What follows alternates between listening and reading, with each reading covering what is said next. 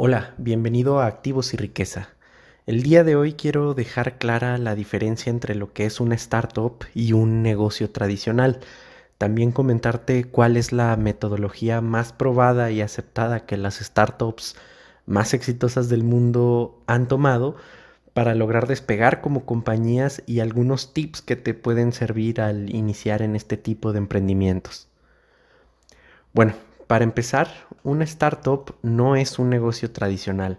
A veces se confunde bastante en el tema del emprendimiento a la gente que se lanza como un profesional independiente, como un emprendedor tradicional y como un emprendedor de una startup. Por clasificar de esta manera a los emprendedores, un profesional independiente, por ejemplo, un doctor, un abogado, un contador, un electricista, un diseñador, eh, cuando empiezan a prestar sus servicios de manera autónoma, realmente lo que están haciendo es generar un autoempleo, donde si bien ya es dueño de su tiempo, sus estrategias para ganar dinero y que depende de él las estrategias del negocio, también él mismo es el negocio, ya que brinda un servicio que él mismo ejecuta y sin él no hay negocio. Luego están los emprendedores tradicionales que se encargan de crear una empresa, un equipo de trabajo que en conjunto crea productos y servicios, ejecuta su modelo de negocio para generar dinero, pero vaya, es algo más enfocado a la ejecución, como por ejemplo los servicios por el conocimiento humano, consultoría, logísticos, a través de software, eh, cualquier servicio en general, productos que se manufacturan, fabrican en una planta, una comercializadora, en fin, pero parten de una base específica de negocio, un segmento, un servicio, algo por lo general ya conocido, que aunque puedan pivotear un poco, parten de una oferta que se puede decir ya se conoce.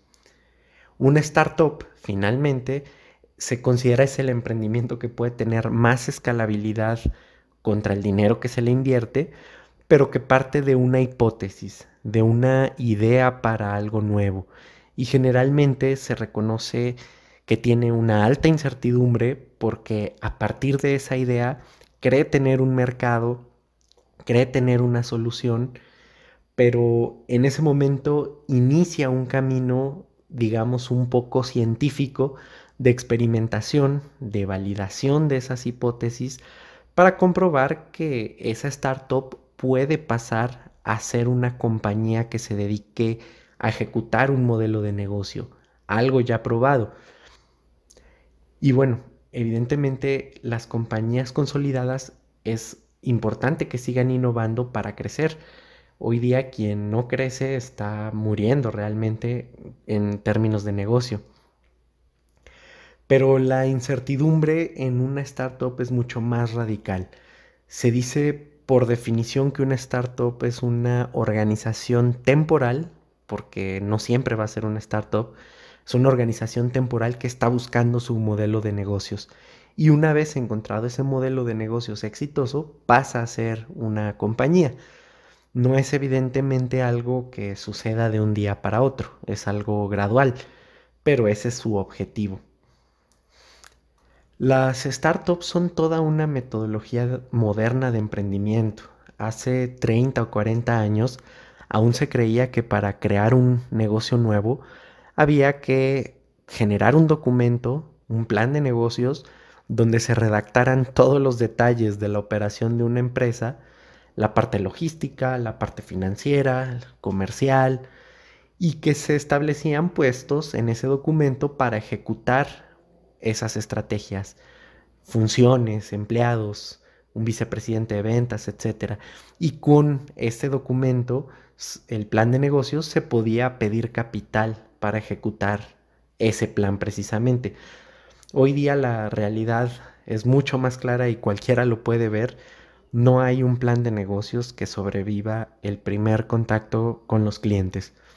Esta manera de hacer negocios ya es muy obsoleta y por lo mismo Atinadamente la mayoría de los sectores y empresas están tratando de adoptar esta mentalidad de innovación.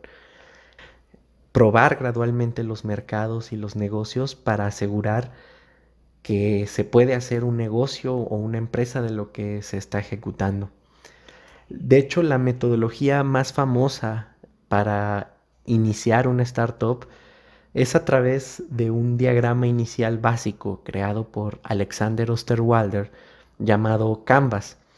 Este modelo no es que conscientemente todas las empresas lo sigan al pie de la letra, pero permite organizar un poco las ideas.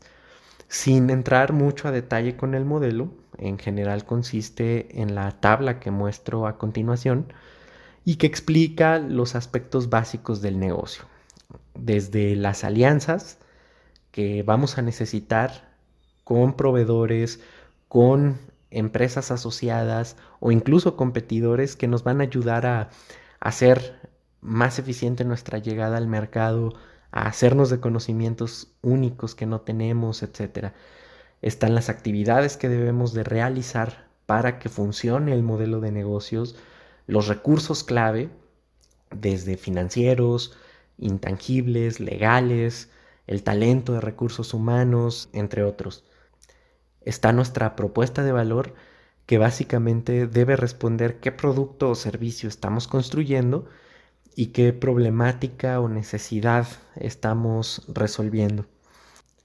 Están nuestras relaciones con clientes que básicamente se refiere al proceso de obtener, vender, vaya, mantener y crecer a nuestros clientes. Una vez que los tenemos, ¿cómo generamos negocio adicional? Está la parte de nuestros canales, que bueno, usualmente hay productos físicos o virtuales que se entregan por canales físicos y virtuales. ¿De qué manera vamos a llegar a nuestros clientes? ¿Qué canales logísticos, vías de mercado, vías de acceso a nuestros clientes principalmente? Luego está nuestro segmento de clientes, que se refiere al perfil que tiene el cliente, las características demográficas, desde edad, género, si es un mercado nuevo o existente, en fin, eh, son las características específicas de nuestros clientes. Y bueno, finalmente nuestras fuentes de ingreso, cómo generamos dinero a través de suscripciones, ventas directas, rentas, licencias, en fin, ¿no? No es el precio, es cómo generamos ingresos. Y la parte evidentemente de los costos. El objetivo con este modelo es organizar los puntos e ideas principales para empezar a hacer pequeñas pruebas de que cada cosa que aquí estamos estableciendo tiene veracidad. Esto lo vamos a lograr a través de pequeñas pruebas e hipótesis.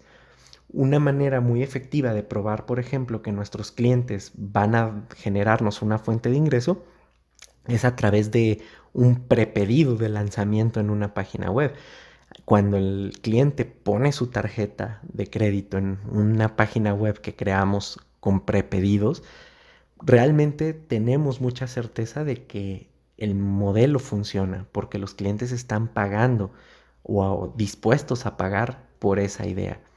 También podemos, por ejemplo, medir que el público objetivo es correcto, capturando datos a través de una landing page que comprueben el interés del mercado que establecimos. En fin, estos experimentos pueden ir subiendo de costo conforme tengamos certeza de que la idea va tomando sentido, o bien podríamos llegar a concluir que no tenemos una hipótesis correcta, y en ese momento la startup se dice que pivotea o cambia de idea o de hipótesis. En fin, lo que suele suceder es que conforme avanza la startup en cumplir ciertos logros, ciertos niveles de ingresos, número de clientes, van mejorando sus ciclos de financiamiento, donde cuando se cumplen precisamente estos logros, distintos inversionistas, desde los inversionistas ángeles, venture capital, empresas dedicadas a invertir en startups, asignan recursos para las startups que tienen mayor potencial y avance, las mayores posibilidades de convertirse en grandes compañías. Y esto permite que evidentemente la startup crezca. Facebook, por ejemplo, antes de su salida a bolsa tuvo distintas rondas de financiamiento que multiplicaron hasta por 300 veces el capital invertido por sus inversionistas. En conclusión, una startup es una organización temporal que parte de una idea nueva, revolucionaria, que busca escalar al máximo posible para convertirse en una compañía con un modelo de negocio sólido y aún más escalable, que precisamente dé a sus inversionistas rendimientos mucho más altos que cualquier otro tipo de empresa. Los ejemplos más claros los conocemos todos. Airbnb, Uber, LinkedIn, YouTube, Google, etc. Estas compañías nacieron como startups y hoy día hay muchas que siguen siendo pequeñas pero llegarán a esos niveles. Es decir, serán los próximos unicornios. Así se le denomina a las startups que tienen más de mil millones de dólares en capitalización. En fin, esta información espero te resulte útil y te quede claro el espíritu que tiene una startup contra otros negocios. Si fue así, deja un like y si quieres que platique en otro video de los ciclos de financiamiento o que dé más detalle de esta metodología Canvas, déjalo saber en los comentarios. Hasta un próximo video y un saludo.